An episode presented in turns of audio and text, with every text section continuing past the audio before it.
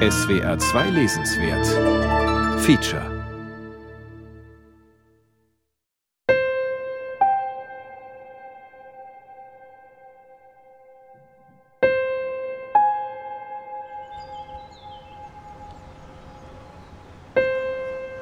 Lisbonne, c'est mon secret, c'est ma ville dans laquelle je vis. Lissabon ist mein Geheimnis. Meine Stadt, in der ich lebe. Lisbonne, c'est mon jardin secret à moi. Euh, J'ai envie de le garder secret.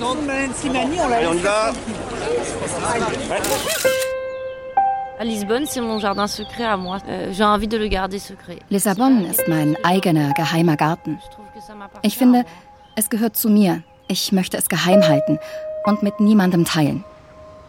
Das war eine Art Hysterie um sie herum. Sie wurde regelrecht zum Popstar in Frankreich. Das waren hunderte, aber hunderte von Journalistinnen, die um sie herum waren. Das war also wie eine kleine Madonna-Party, so.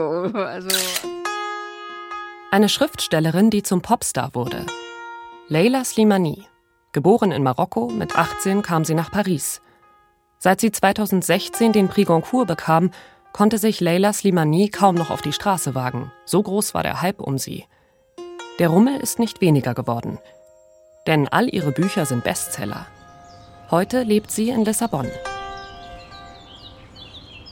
Dort treffe ich die Autorin, die so direkt und schockierend über die dunklen Seiten der Menschen schreibt, an einem sonnenhellen Tag in ihrem geheimen Garten. Macht, Lügen und Geheimnisse. Frankreichs Starautorin Lila Slimani. Ein Feature von Simon Hamm. Ich erkenne sie sofort. Schmale Silhouette, gelbes T-Shirt. Wilde braune Locken, dichte Brauen, dunkle Augen. Leila Slimani sitzt auf einer kleinen Bank unter hohen Zedern im versteckten Garten des Nationalmuseums für antike Kunst. Auf dem Rasen stehen Skulpturen – an einem kleinen Tisch trinken zwei Paare Kaffee in der Sonne. Vor einem steinernen, bärtigen Neptun hat ein junger Mann sein Sandwich ausgepackt. Euh, ich mag diesen Ort sehr. Euh, ich komme ab und zu hierher, um zu schreiben oder nachzudenken. Es ist ein Ort, den ich sehr schön finde. Nur wenige Besucher sind gekommen, um ins Museum zu gehen. Einen mächtigen Palast aus dem 17. Jahrhundert. Sie wollen Jérôme Boschs Versuchung des heiligen Antonius anschauen. Oder Gemälde von Courbet und Fragonard, von Dürer und Kranach. Oder die Eichentruhen mit den Intarsien, die goldenen Kreuze, die silbernen Tischdekorationen. Von der Bank aus können wir auf den Tejo blicken, auf kleine Segelboote, auf Kräne am Hafen und auch auf die Lissabonner Schnellstraße am Ufer, auf der die Autos brausen. Ein gleichbleibendes Geräusch im Hintergrund. Euh, also Gewalt. Ich zögere zu sagen, dass ich von ihr fasziniert bin. Aber ich bin auf jeden Fall von ihr besessen. Ich bin von ihr besessen. Euh, ich denke darüber nach. Sowohl weil sie mir sehr, sehr viel Angst macht, als auch weil ich sie nicht verstehe. Euh, vielleicht auch, weil ich mir selbst verbiete, sie auszuüben. Und weil vielleicht ein Teil von mir wissen möchte, wie es wäre, gewalttätig zu sein. Das Baby ist tot. Wenige Sekunden haben genügt. Der Arzt hat versichert, dass es nicht leiden musste. Man hat es in eine graue Hülle gelegt und den Reißverschluss über dem verrenkten Körper zugezogen, der inmitten der Spielzeuge trieb. Die Kleine dagegen war noch am Leben, als die Sanitäter kamen. Ihre Lungen waren durchlöchert und sie hatte sich den Kopf heftig an der blauen Kommode gestoßen.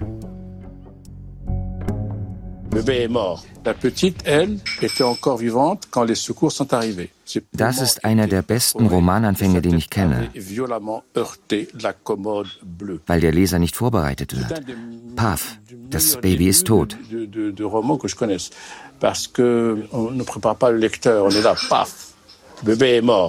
Der französisch-marokkanische Schriftsteller Taha Benjeloun war 2016 Jurypräsident des Prix Goncourt. Leila Slimani bekam den renommiertesten Literaturpreis Frankreichs damals für ihren Roman Chanson douce. Dann schlaf auch du. Now to the tragedy. In that exclusive New York City neighborhood, horribly shocking to hear for any parent or caretaker. Vorbild für Leila Slimanis Geschichte eines Kindermädchens, das die ihr anvertrauten Kinder umbringt, war der reale Fall einer mordenden Nanny in New York. Als diese ihren Arbeitgeber an der vornehmen Upper West Side um eine Gehaltserhöhung bat, weil sie sonst ihre Miete nicht mehr zahlen könnte, schlug er ihr vor, doch einfach noch länger zu arbeiten, als sie es ohnehin schon tat. Tatsachen inspirieren mich eigentlich nicht. Aber es gibt reale Ereignisse, die mich auf Ideen bringen. Ich denke, alle Romanautoren lassen sich zwangsläufig von dem inspirieren, was um sie herum passiert, interessieren sich für die politischen, sozialen und wirtschaftlichen Entwicklungen des Ortes, an dem sie leben des Ortes, über den sie schreiben. Aber das allein macht noch nicht die Handlung eines Buches aus. Zumindest nicht für mich. Es gibt Autoren, die das können, aber ich kann das nicht. Das ist nicht meine Art zu schreiben. Mir geht es immer mehr um das körperliche Schreiben, das figurenbezogene Schreiben. Auch wenn ich glaube, dass ich auch Bücher schreibe, die politische Bücher sind. Aber die Realität oder die soziale Realität sind nicht das Hauptthema. Dann schlaf auch du spielt im linksliberalen Milieu in Paris, im lebendigen, weltoffenen 10. Arrondissement. Dort leben Paul und Miriam mit ihren beiden Kindern. Paul ist Musikproduzent. In Miriams Leben sind seit der Geburt ihres Sohnes kleine Diebstähle im Kaufhaus Monoprix das einzig Aufregende. Sie beginnt wieder als Anwältin zu arbeiten. Sie finden die perfekte Kinderfrau, Louise, Anfang 40. Ihre erwachsene Tochter ist aus dem Haus. Louise arbeitet fleißig. Sie ist fügsam. Stück für Stück erobert sie Wohnung und Haus, kümmert sich um die Kleinen, macht sich unabkömmlich. Louise wirkt hinter den Kulissen, unbemerkt und mächtig. Sie hat die unsichtbaren Fäden in der Hand, ohne die der Zauber nicht funktioniert. Sie ist Vishnu, die nährende, eifersüchtige und schützende Gottheit. Sie ist die Wölfin mit der Zitze, an der sie alle trinken. Die verlässliche Quelle des Familienglücks. Mit ihrer Geschichte eines Paares, das seine Kinder in die Obhut einer Fremden gibt, rührt Leila Slimani an Urängste. Schont die Leser nicht. Und die Leserinnen schon gar nicht. Nüchtern beobachtet Nüchtern beschreibt sie das Leben der Familie und ihrer Kinderfrau. Paul und Miriam interessieren sich nicht für das Leben ihrer Nanny. Sie fragen sich nicht, warum sie putzt und Knöpfe annäht und abends noch kocht und lange bleibt. Sie wissen nicht, dass sie Geldsorgen hat, Angst, aus ihrer Wohnung herausgeworfen zu werden. Als Paul erfährt, dass sie Schulden hat, will er sie entlassen. Es ist die Geschichte einer intimen Beziehung, die gleichzeitig eine Beziehung voller Gleichgültigkeit ist. Und dieser Widerspruch macht es unerträglich. Intimität mit jemandem zu teilen, über den man in Wirklichkeit gar nichts wissen will. Leila Slimani urteilt nicht, verurteilt nicht. Nicht das Kindermädchen, nicht die Eltern. Ich frage erst mich und dann sie, wie ihr das in Dann schlaf auch du gelungen ist.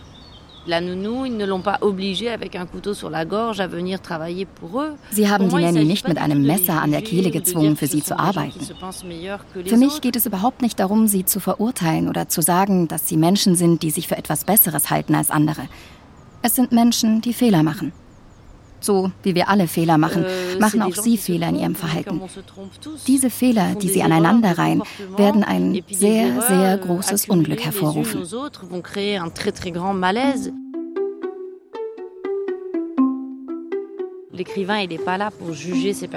Der Schriftsteller ist nicht dazu da, seine Figuren zu beurteilen oder zu sagen, was gut oder schlecht ist, euh, sondern einfach nur, um zu beschreiben um das Leben so zu schildern, wie es ist, um zu versuchen, die Menschen und ihre Widersprüche so weit wie möglich zu verstehen. Ein Urteil ist auf der Romanebene überhaupt nicht von Interesse, denn es wird die Lesart einer Figur festlegen. Le prix Goncourt 2016 a été attribué au premier tour de scrutin à Chanson douce. Chanson douce wird allein in Frankreich über eine Million Mal verkauft. Dann in über 40 Sprachen übersetzt. Der Roman liegt in den Auslagen der europäischen Bahnhofsbuchhandlungen, in den Presseshops auf internationalen Flughäfen. 2019 wird er verfilmt. Die attraktive Leila Slimani wird zum Postergirl für anspruchsvolle Literatur. Auf dem Cover eines ihrer nächsten Bücher wird ein großes Foto von ihr zu sehen sein. Wo auch immer Leila Slimani hinkommt, wird sie empfangen wie ein Superstar. Ob auf einer Modenschau von Chanel in Paris, dem Filmfestival in Cannes oder beim Bäcker nebenan. Auch Präsident Emmanuel Macron ist begeistert. Er will Leila Slimani zur Kultusministerin machen. Sie haben abgelehnt. Warum? Weil ich keine Lust dazu hatte. Ich habe zu viel Arbeit als Schriftstellerin. Ich schaffe es, die Bücher zu schreiben, die ich gerne schreiben möchte. Das ist schon ziemlich gut. Ein anderes Amt hat sie angenommen. Sie ist persönliche Beauftragte des Präsidenten für Frankophonie, soll das Ansehen der französischen Sprache und Kultur weltweit fördern und eine multikulturelle Perspektive hinzufügen. Leila Slimani wird 1981 in Rabat, Marokko geboren und wächst sehr behütet auf. Ihre Eltern pochen auf eine gute Ausbildung, schicken die drei Töchter auf ein französisches Lyzeum. Als sie 13 Jahre alt ist, wird ihr Vater, einst Marokkos jüngster Staatssekretär für Wirtschaft und später Chef einer Bank, wegen angeblicher Unterschlagung entlassen – Erst posthum wird der Vater von allen Vorwürfen freigesprochen. Da ist Leila Slimani schon in Paris. An der Elite-Universität Sciences Po studiert sie Medien und Politik. Indem er starb, zwang mein Vater mich, ihn zu rächen. Er verbot mir jegliche Trägheit, jegliche Halbherzigkeit. Er hat seine Hände an meinen Rücken gelegt und mich ins Nichts gestoßen, wie die Väter, die fürchten, ihre Kinder könnten feige oder ängstlich werden. Als die 18-jährige Leila Slimani 1999 in Paris ankommt, geht sie nicht in die Universität, nicht in die Bibliothek, nicht ins Studentenwohnheim. Ich bin in ein Café am Boulevard Saint-Germain gegangen. Das war mein Traum, als ich nach Paris kam. Der Traum, mich hinzusetzen, einen Nachmittag in einem Café zu verbringen, Kaffee zu trinken, Wein zu trinken, Zigaretten zu rauchen, mit Leuten zu reden, die man nicht kennt. Und ich saß stundenlang in diesem Café und hatte am Ende des Tages das Gefühl, dass alles möglich sein würde.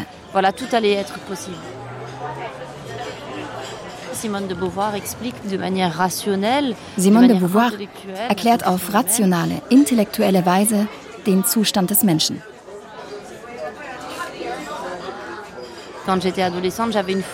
Als Teenager hatte ich ein Foto von Simone de Beauvoir in meinem Zimmer. Sie sitzt da in diesem Café und arbeitet.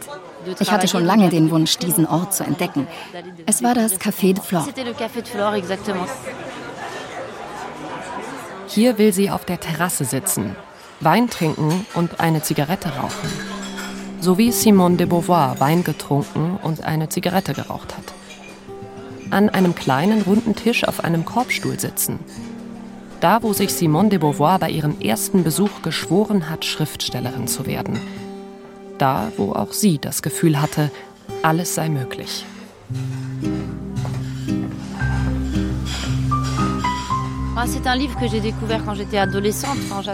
Das Buch habe ich entdeckt, als ich 16 oder 17 Jahre alt war. Und es war ein sehr wichtiges Buch für mich. Damit hatte ich äh, überhaupt nicht gerechnet. Ich dachte, es sei ein sehr provokatives Buch. Ein Buch über Sexualität und Erotik. Für mich ist dieses Buch ein Meilenstein. Noch heute, hier auf der Bank unter den Zedern in Lissabon, spüre ich ihre Begeisterung, wenn sie davon erzählt. Sie fand ein Buch, das ihr Leben veränderte. Simone de Beauvoir erklärt, warum Frauen in der Situation sind, in der sie eben sind. Damit erklärt sie letztlich all diese Verhaltensmuster, all diese irrationalen Argumente, die man mir aufgetischt hat, um mir klarzumachen, dass ich nicht das Recht hatte, bestimmte Dinge zu tun, die Jungs tun dürfen. Sie hat mir in gewisser Weise Argumente für mein eigenes Leben geliefert und für die Verteidigung meiner eigenen Gleichberechtigung.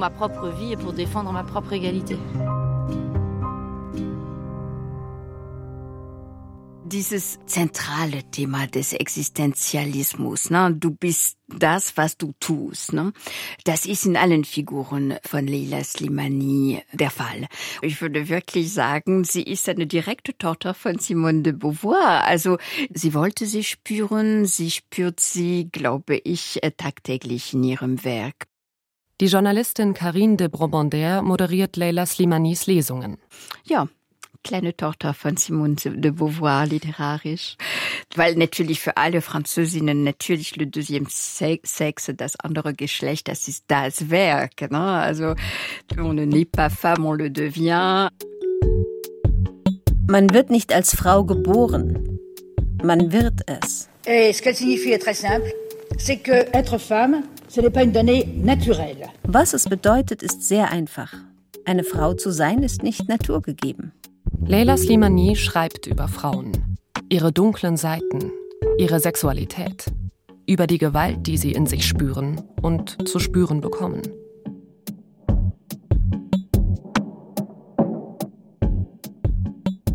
Es gibt eine paradoxe Anziehung zu dem, was uns schaden und verletzen kann. Dieses Hin und Her, das einfach nicht aufhören will, das sie nirgendwo hinführt klatschende Haut, schlaffe Schenkel, verdrehte Augen.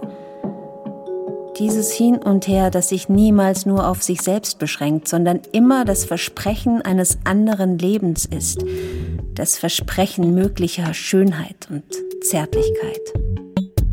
Ihr erster Roman erzählte von einer Sexsüchtigen. Dans le Jardin de l'Ogre, im Garten des Monsters. Der deutsche Titel klingt weit weniger gefährlich, all das zu verlieren.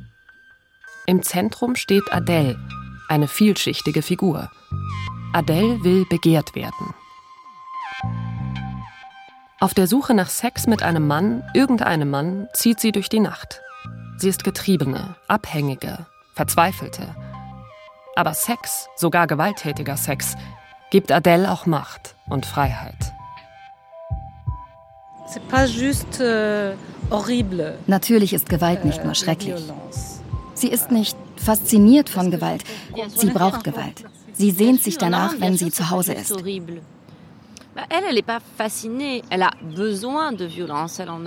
Das ist nichts euh, Intellektuelles. Das ist nicht das Diktum der Faszination. Das ist das Diktum des körperlichen euh, Triebs. Sie hat eine Beziehung zu ihrem Körper, die sehr komplex, sehr schmerzhaft ist. Tabus bricht sie in vielerlei Hinsicht, so auch hinsichtlich der Sprache. Sie erfindet zum Beispiel auch eine neue Sprache der Sexualität. Denn in dieser Phase befinden wir uns ja auch gerade. Wie drückt man Sexualität aus, ohne in Versuchung zu verfallen, der Leerstelle nachzugeben und eben keine Worte für Sexualität zu finden? Legt mich hier nackt auf den Tresen. Haltet meine Arme fest hindert mich daran, mich zu bewegen, drückt mein Gesicht auf die Bar. Sie stellt sich vor, wie die Männer sie vom Bauch auf den Rücken und wieder zurückdrehen, bis sie den Kummer vertreiben, bis sie die Angst zum Schweigen bringen, die sich in ihr verkrochen hat. Leila Slimani sieht in der Sexualität etwas, was über das Menschliche hinausgeht, was sie vielleicht sogar im animalisch-barbarischen verankert. In der Sexualität da lauert eine Libido, die sich nicht unbedingt mit Augenhöhe, Respekt und Achtsamkeit verträgt bei Leila Slimani. Das ist der zentrale Punkt, dass sie eben den Schmerz als eine tiefe Empfindung begreift, als eine Form von Lebendigkeit, die Teil des Lebens ist, ja? und so auch Gewalt. Und das ist natürlich das Spannende an ihren Texten und auch das Provokative, dass sie sagt, man kann sich der Gewalt nicht entledigen, da sie Teil unseres Wesens ist. Und aus diesem Wissen heraus entwickelt man natürlich auch eine differenziertere Sicht auf die Gewalt. Also das ganz klar, vorausgesetzt jetzt mal, Leila Slimani kämpft gegen Gewalt und Missbrauch. Sie ist sich auch der Koppelung von Sex und Gewalt bewusst. Aber sie erkennt das äh, manichäische Schwarz-Weiß-Denken, erkennt auch den Reiz der Gewalt. Also den Reiz der Gewalt auch im literarischen Sinne. Die Schriftstellerin Ute Cohen. Sie begleitet Leila Slimani auf Lesereisen.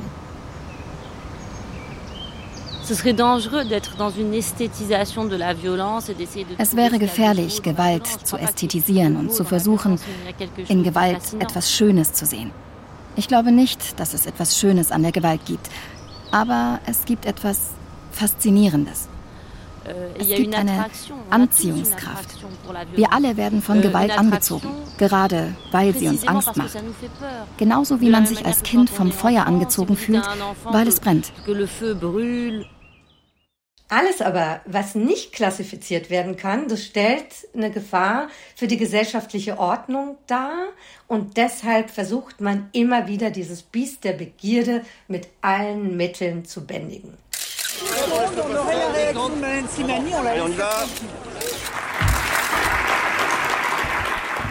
Ladies, tonight I would like to encourage you to commit murder. You don't need sophisticated weapons to do it. Grab whatever you can get your hands on. Meine Damen, heute Abend möchte ich Sie ermutigen, einen Mord zu begehen. Sie brauchen dazu keine ausgefeilten Waffen. Nehmen Sie, was immer Sie in die Hände bekommen. Ihre Handtasche. Einen Stift mit einer scharfen Spitze. Einen Regenschirm. Oder ein paar Steine, die Sie vom Boden aufgelesen haben. Ein Buch tut es auch. Man sagt, dass Frauen, die lesen, gefährlich sind. Es ist an der Zeit, das zu beweisen. 2021 steht Leila Slimani in Berlin beim Literaturfestival auf dem Podium und hält die Eröffnungsrede. Sie hält sich nicht lange mit höflichen Floskeln auf. Ladies, Heute Abend fordere ich Sie auf, eine Unschuldige zu töten einen Engel zu erlegen. Man wird ihnen keine mildernden Umstände gewähren, denn das Verbrechen, zu dem ich sie anstifte, ist Unrecht und verachtenswert. Heute Abend fordere ich Sie auf, Schneewittchen zu erdrosseln. Dornröschen, die perfekte Mutter, die verständnisvolle Gattin. Diejenige zum Schweigen zu bringen, die zugleich das Beste und das Schlechteste an ihnen ist. Leila Slimani fordert die Frauen dazu auf, den inneren Engel zu töten. So wie einst Virginia Woolf das Tintenfass nach der braven Frau in ihr geworfen hat, wie sie diesem inneren Phantom an die Gurgel gegangen ist, sich davon befreit hat. So wie Simone de Beauvoir die Konventionen einer Tochter aus gutem Hause über Bord geworfen hat. Leila Slimani warnt die Frauen. Für diese Tat werden sie nicht gefeiert werden, sondern als Egoistinnen, als schlechte Ehefrauen, als Rabenmütter beschimpft. Das ist eine Anspielung auf Virginia Woolf und ihr Bild vom Engel im Haus. Das heißt, dieser Teil, der in uns existiert, der in allen Frauen steckt, dieser Wille, angenehm zu sein, versöhnlich, sanft. Die Frau, die eine Art Engel im Inneren des Hauses ist, die nie verärgert ist, die immer versuchen wird, die Dinge in Ordnung zu bringen. Und ich habe Frauen dazu aufgerufen, so wie Virginia Woolf es tut, diesen Teil von sich selbst zu töten, wenn sie sich emanzipieren wollen, wenn sie manchmal Dinge tun wollen, die ihre Umgebung verärgern könnten oder die ihren Ehemännern, ihren Kindern oder ihren Eltern nicht unbedingt zusagen. Es geht also darum, den Wunsch zu gefallen und den Wunsch, immer liebenswert zu sein, zu zerstören. Kennt die selbstbewusste, attraktive und überaus erfolgreiche Leila Slimani diesen inneren Engel? Sie wirkt so ganz und gar nicht fügsam. Sie ist unangepasst, pfeift auf das, was man über sie denken könnte und bewahrt ihre Geheimnisse. Ich habe mein Leben lang eine Rolle gespielt, wie alle anderen auch. Man spielt immer eine Rolle, weil man versucht, sich eine Persönlichkeit, eine Identität aufzubauen. Man versucht sich zu schützen, man versucht zu gefallen, man versucht sich anzupassen, man versucht einem Ideal zu entsprechen. Man verbringt also sein Leben damit, Rollen zu spielen. Man trägt die ganze Zeit eine soziale Maske, auch im Privaten. Es ist der geheime Garten, der sie interessiert, über den sie schreibt und den sie poetisch blühen lässt. Sie schreibt ja keine Frauenliteratur, keine romantische äh, Literatur. Das Geheimnisvolle interessiert sie, ja. Und in diesem geheimen Garten, da wachsen eben auch Giftpflanzen und äh, wüten eben auch Monster. Und manchmal verspüren die Figuren das Monströse ja auch in sich selbst. Und das ist viel. Das ist meines Erachtens sehr viel, wenn man es vermag zu verspüren, dass man selbst etwas Monströses in sich trägt. Das ist vielleicht sogar mehr als äh, ja, soziologische Erkenntnisse. Zumindest gilt diese Einschätzung dann im geheimen Garten der Literatur. In dem friedlichen Garten des Museums für antike Kunst in Lissabon, zwischen Skulpturen von Engeln und Göttern, spreche ich mit Leila Slimani über das Unergründliche, das Dunkle, das Böse, die Monster. Sie blickt konzentriert auf den Tejo, und die gigantische Hängebrücke in der Ferne. Ich glaube nicht an Monster. Euh, ich glaube an die Tatsache, dass ein Teil des menschlichen Wesens schlecht ist, gewalttätig, euh, grausam. Euh, Wenn es also Monster geben sollte, würde ich sagen, dass wir alle Monster sind. Wir sind alle potenzielle Monster. Und ich denke nicht, dass es sich nur in Kriegen oder bei außergewöhnlichen Ereignissen durchsetzt. Während wir hier sprechen, gibt es wahrscheinlich Frauen, die von ihren Ehemännern geschlagen werden, Kinder, die von ihren Müttern gefoltert werden, Menschen, die sich selbst sehr viel Leid zufügen. Böses gibt es überall und es umgibt uns. Und es ist da, in unserem intimsten Alltag. Es kann sich sogar im Inneren eines ganz bürgerlichen und respektablen Hauses befinden.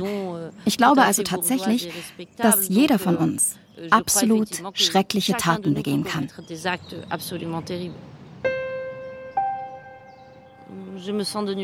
Ich fühle mich, als sei ich von nirgendwoher. Das Leben ihrer Eltern und Großeltern hat Leila Slimani in einer Trilogie verarbeitet. Das Land der anderen, der erste Band dieser Familiensaga, ist ein Roman über Entkolonialisierung, über Unverständnis, über Intoleranz und über die Liebe. Der französische Untertitel heißt La guerre, la guerre, la guerre, der Krieg. Er spielt in Marokko, in den zehn Jahren zwischen dem Ende des Zweiten Weltkriegs und der Unabhängigkeit des ehemaligen französischen Protektorats. Leila Slimani erzählt die Geschichte ihrer Großmutter Mathilde aus dem Elsass, die sich im Zweiten Weltkrieg in einen Soldaten aus Marokko verliebte, der für Frankreich kämpfte. Sie folgt ihm in seinen Heimatort Meknes. Es kam mir vor, als wäre dieser Offizier die Antwort auf ihre Gebete. Als wäre er ihr, die sie den Krieg weniger verfluchte als die Mangel an Abenteuern, vom Himmel gesandt worden.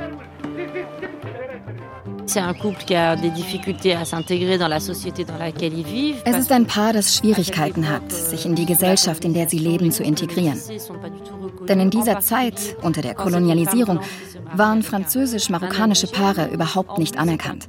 Besonders, wenn es sich um eine weiße Frau handelte, die einen Einheimischen geheiratet hatte. Außerdem hat das Paar sehr große finanzielle Schwierigkeiten. Es möchte an einem Ort einen Bauernhof aufbauen, an dem wirklich noch nichts ist, wo überall Steine liegen, wo das Klima schwierig ist. Ihnen fehlt das Material und ihnen fehlt Geld.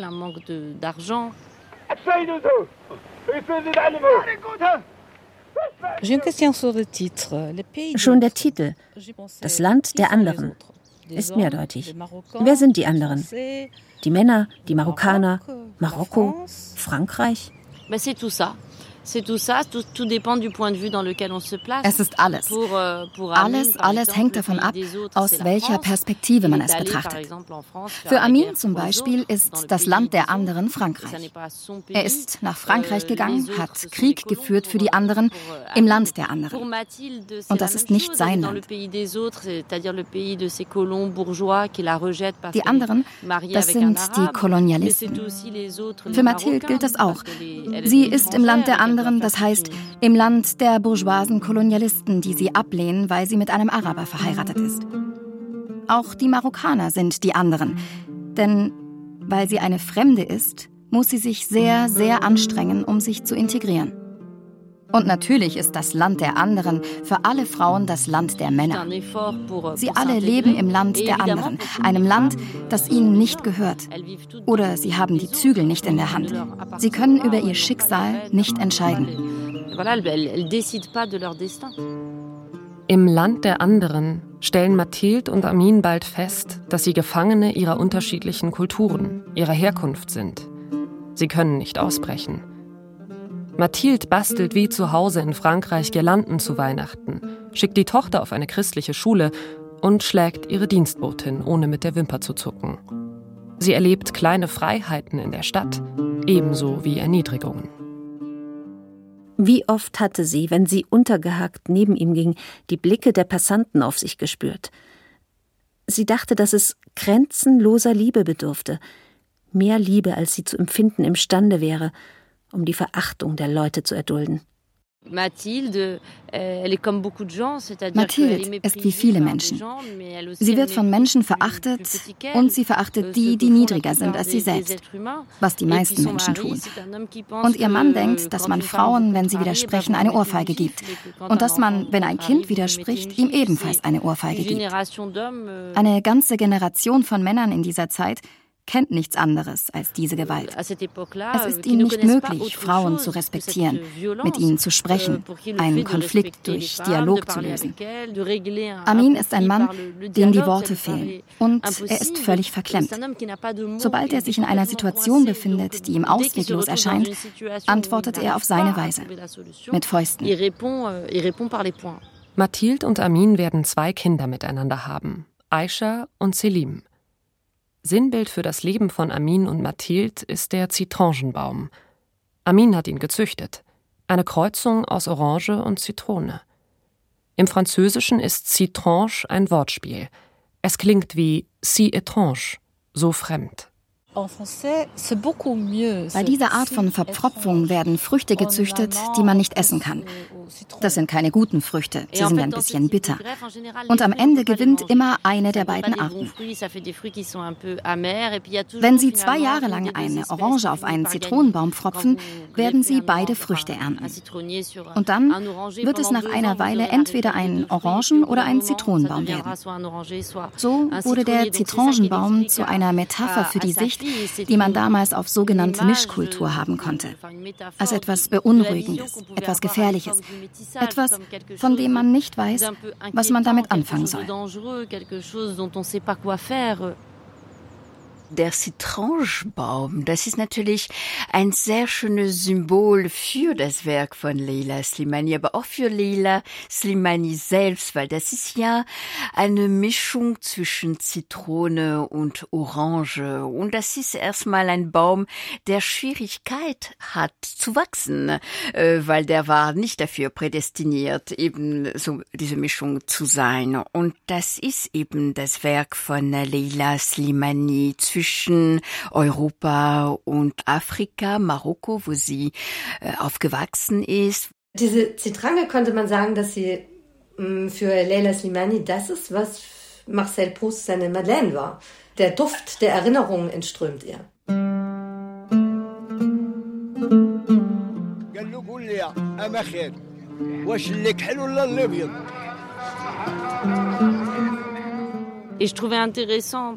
Ich fand es interessant, einen so komplexen Kontext wie der Kolonialisierung, der so viel Polemik hervorruft, zu zeigen, dass es in Wirklichkeit, wie überall, eine Vielzahl von Standpunkten gibt.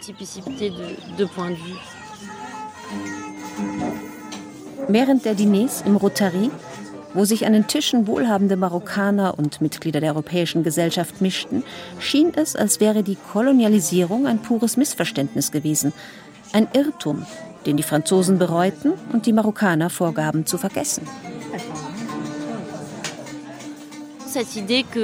Diese Idee, dass die Welt aus einer Vielzahl von Standpunkten besteht, dass es keine Wahrheit gibt, an der man sich festhalten könnte, dass alles und jedes immer durch unsere Intimität, unsere Individualität, unseren Kummer, unsere Freuden, unseren Egoismus betrachtet wird.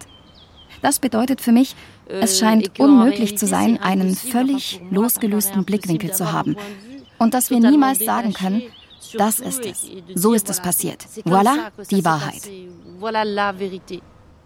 Thousands of both Arabs and Frenchmen were killed in the explosive revolt, and many French families were massacred by Berber horsemen.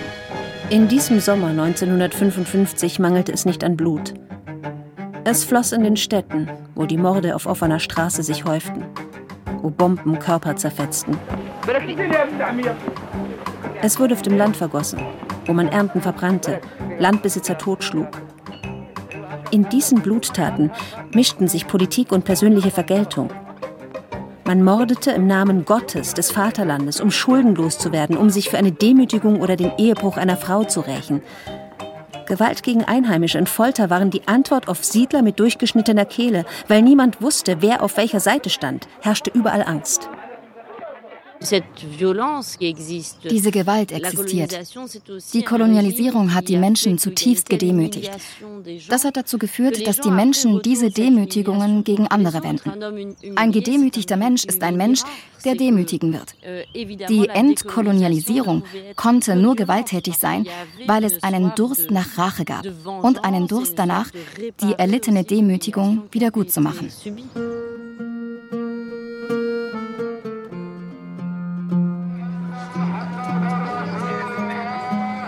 Marokko Ende der 60er, Anfang der 70er Jahre. Marokko nach der Unabhängigkeit. Schaut, wie wir tanzen, heißt der zweite Band der Familiensaga. Er erscheint im September auf Deutsch. In den Fokus ist die nächste Generation gerückt. Die Figur der Aisha ist an Leila Slimanis Mutter angelehnt. Mehdi trägt die Züge ihres Vaters. Mehdi hatte gesagt, ich will schreiben. Und jedes Mal, wenn Aisha dieser Satz wieder in den Sinn kam, wühlte er sie auf. Und von diesem Tag an wollte sie nur eins, ihn wiedersehen. Mehdi geht mit seiner Clique in Clubs, zu denen Marokkaner noch vor ein paar Jahren keinen Zutritt hatten. Sie tanzen, Abend für Abend, zu Gilbert Bécaud und Elvis Presley. Um Mehdi zu begreifen, musste man ihn tanzen sehen. Da war etwas in seinen Gesten, seinen Bewegungen. Eine seltsame Mischung aus Beherrschung und Lässigkeit. Er schien sich dem Rhythmus der Musik ganz hinzugeben. Sich von ihr ergreifen und führen zu lassen wie eine Marionette, die unter den Händen ihres Spielers zum Leben erwacht. Er schloss die Augen zog die Arme an den Körper mit geschlossenen Fäusten und der Rest der Welt war ihm gleichgültig. Dann öffnete er die Augen wieder und warf einen herausfordernden Blick auf die anderen Tänzer. Seht her, was ich kann, schien er zu sagen. Warum heißt es, schaut, wie wir tanzen? Weil es Leute gibt, die tanzen. Und es gibt viele, die nicht tanzen. Und es gibt viele, die den Tanzenden zuschauen. Euh, es geht also auch um den Aufbau einer kleinen Bourgeoisie, einer kleinen Elite, die in einer Art Blase lebt, die von den Realitäten des Landes völlig entfernt ist. Abseits der Tanzfläche streitet sich Abdullah mit den grünen Augen, den granitroten Lederstiefeln und den engen Schlaghosen mit Ahmed. Das Land steht am Rande einer Revolution. Das Volk lebt in Armut. Wir tragen eure Kleidung, wir hören eure Musik, wir sehen eure Filme. Die jungen Leute in den Cafés von Casablanca lesen Le Monde und setzen bei der Dreierwette auf Pferde, die in Paris laufen. Wann wird man begreifen, dass wir unsere eigene Persönlichkeit entwickeln, unsere eigene Kultur kennenlernen, unser Schicksal wieder selbst in die Hand nehmen müssen. Was wäre dir denn lieber? entgegnete Ahmed. Sag mir nicht, du bist wie die Leute von der Istiklal-Partei mit ihren Forderungen nach einer Koranschule, der totalen Arabisierung und der Rückkehr zu Traditionen, die nichts anderes als Folklore für Touristen sind. Ich denke, man kann verschiedene Lesarten des Buches haben. Eine soziale oder eine politische.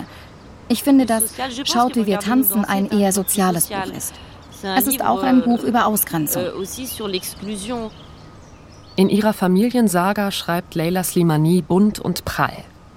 In den Romanen, die in Paris spielen, ist ihr Ton kühler, eher der einer zurückhaltenden Beobachterin. Stets aber bleibt sie als Erzählerin dabei, ihre Figuren nicht zu bewerten. Euh, ich habe sehr schnell verstanden, dass die Literatur ein besonderer Raum ist, in dem man Wahrheiten aussprechen kann, die man im Leben nicht aussprechen kann. Nicht im normalen Leben. Die Leser sind nicht wie sie, wie ihre Freunde oder ihre Nachbarn. Als Leser entwickelt man eine andere Persönlichkeit. Man ist in der Lage, Dinge zu verstehen, euh, die man im wahren Leben vielleicht nicht versteht.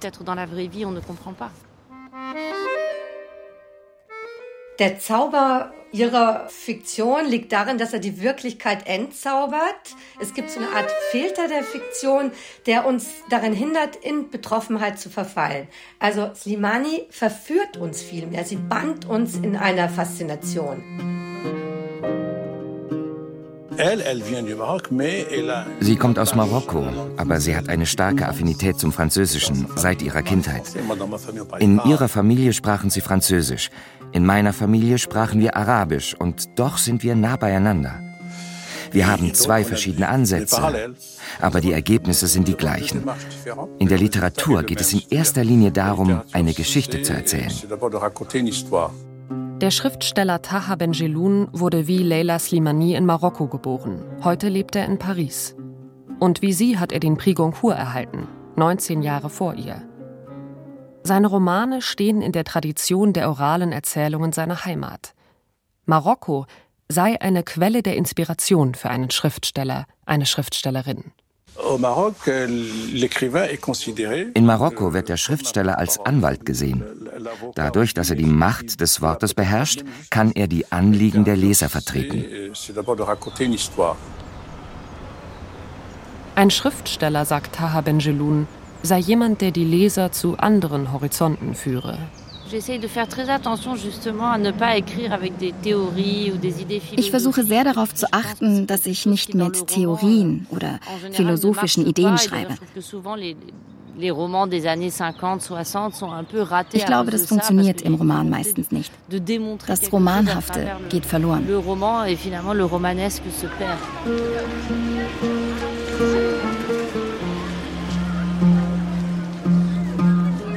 2014 geht Leila Slimani mit ihrem Buch über die sexsüchtige Adele in Marokko auf Lesereise. Nach jeder Lesung kommen Frauen auf sie zu, berichten von ihrem geheimen Sexleben. Leila Slimani fängt an, Frauen und auch Männer jeden Alters aus jeder Gesellschaftsschicht danach zu befragen. Euh, In Marokko ist außerehelicher Sex verboten und wird mit Gefängnis bestraft, ebenso wie Ehebruch, Homosexualität oder Abtreibung. Aus den Gesprächsprotokollen macht sie zwei Bücher.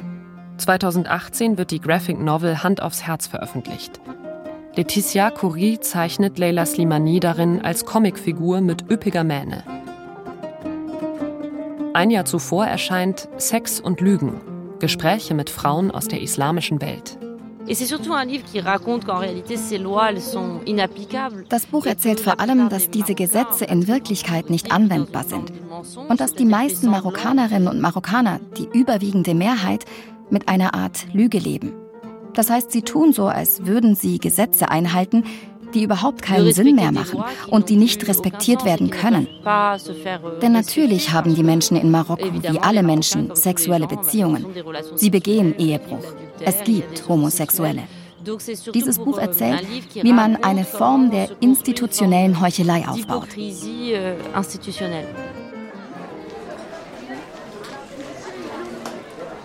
Selbst komplett verhüllte Mädchen haben ein Sexualleben. Hauptsache, man ist diskret. Die meisten haben zwei Gesichter, je nachdem, ob sie mit ihrer Familie oder ihren Freunden zusammen sind. Sur, 28 Jahre, ledig. Die Gesellschaft ist sehr prüde, konservativ und zugleich vollkommen besessen vom Sex und davon, es im Bett zu bringen. Die Leute leiden an einer regelrechten Persönlichkeitsspaltung. Fatah Badi, Radiomoderatorin. Wir vergessen, dass wir es waren. Araber und Moslems, die im 15. Jahrhundert das Abendland mit unseren erotischen Schriften schockiert haben. Nabil Ayush, Regisseur. Ich verlange nichts Unmögliches. Nur so zu leben, wie ich will, mit wem ich will. Nur Mitte 30, unverheiratet.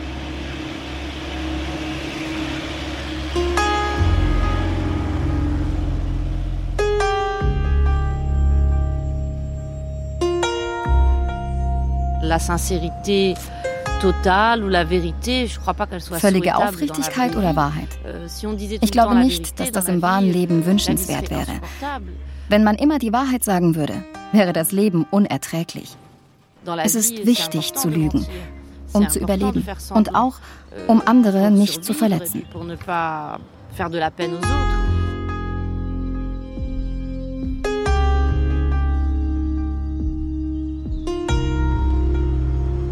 Immer wieder schauen Besucher, die im Lissabonner Museumsgarten spazieren gehen, zu uns hinüber, tuscheln. Zwei Männer mit einem kleinen Kind bleiben in einiger Entfernung stehen. Ein Mann zeigt mit dem Finger auf Leila Slimani, flüstert. Eine Frau mit einem Kinderwagen hält an. Niemand kommt näher. Sie respektieren die Privatsphäre der Schriftstellerin. Ich gehe kurz auf die Passanten zu. Vous avez vu que j'ai parlé jusqu'à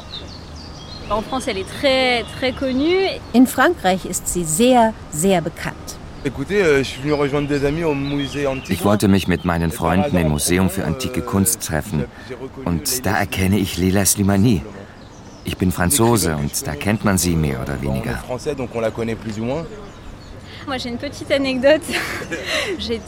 Ich kann eine kleine Anekdote erzählen. Ich war im letzten Drittel meiner Schwangerschaft. Da habe ich zu Weihnachten ihr Buch Chanson douce geschenkt bekommen. Ich wollte anfangen zu lesen, aber es hat mich wirklich abgeschreckt.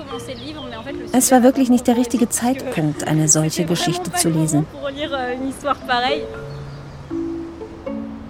Leila Slimani nimmt noch einen Schluck Wasser. Dann steht sie auf und verabschiedet sich von mir.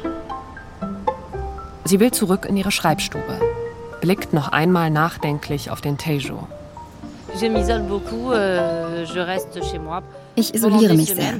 Ich bleibe wochenlang zu Hause, manchmal monatelang. Ich gehe sehr wenig raus. Ich brauche völlige Isolation, um zu schreiben. Ich muss mich sehr konzentrieren und gleichzeitig ist es keine große Sache. Wie soll ich es ausdrücken? Es ist nicht sehr geordnet. Es gibt viele Tage, an denen man nichts tut. Es gibt viele Tage, an denen man völlig, völlig verloren ist. Völlig. Es ist ein riesiges Chaos. Es ist überhaupt nichts Geordnetes, mit Zeitplänen, mit Regeln.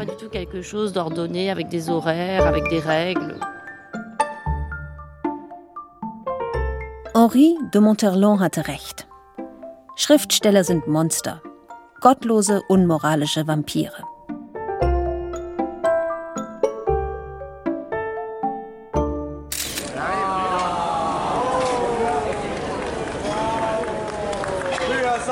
Santo.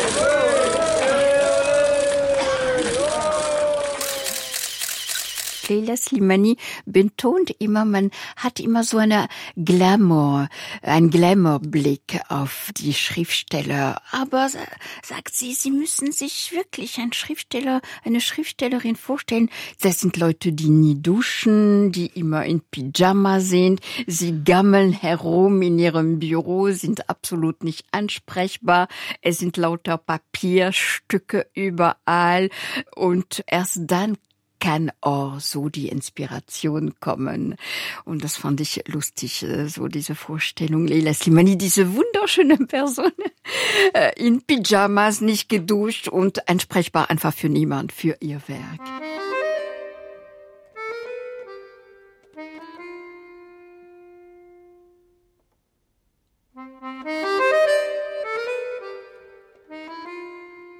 Macht, Lügen und Geheimnisse.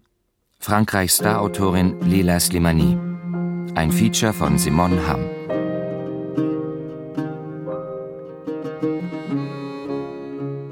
Es sprachen Lina Süren, Diana Gantner, Tine Kiefel und Uwe Peter Spinner. Ton und Technik Christian Eickhoff und Claudia Peike. Regie Günter Maurer. Redaktion Anja Brockert. Produktion SWR und Deutschlandfunk 2022.